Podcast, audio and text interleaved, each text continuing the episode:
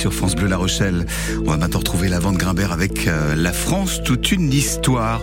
Et il y a 100 ans, un tout petit peu plus, hein, les 27 et 26 et 27 mai 1923, eh bien se déroulait la première édition des 24 heures du Mans, la vente Grimbert.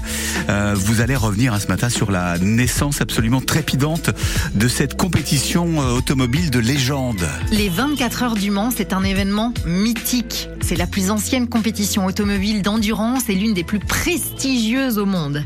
Et cette année, elle fête ses 100 ans. 61 voitures prennent le départ des 24 heures du Mans, la plus belle des épreuves automobiles, et 300 000 spectateurs sont là pour admirer sur un circuit de 13 km les pilotes allemands, anglais, américains, italiens et français. Tout commence au début du XXe siècle, en 1906, lorsque le département de la Sarthe remporte un appel d'offres de l'Automobile Club de France pour l'organisation d'un Grand Prix. À la tête de l'Automobile Club de l'Ouest, Georges Durand et Marcel Cagny ébauchent alors l'idée d'une course annuelle avec le patron du journal L'Auto, Charles Farou, et Émile Coquille, un fabricant britannique de véhicules. L'idée est de tester l'endurance et la solidité des automobiles, une industrie naissante et en plein développement à l'époque. C'est ainsi que le samedi 26 mai 1923, au Mans, 33 bolides s'élancent sur un tracé de 17 km pour une course automobile d'une journée entière. Un vrai challenge pour les concurrents.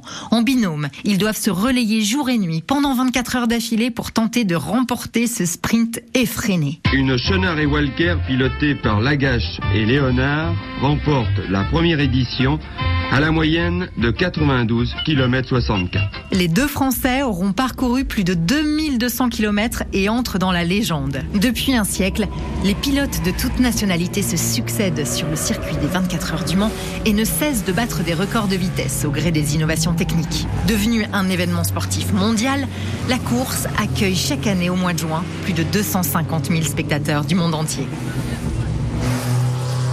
Et pour célébrer cet anniversaire historique, l'édition 2023 des 24 heures du Mans promet d'être exceptionnelle.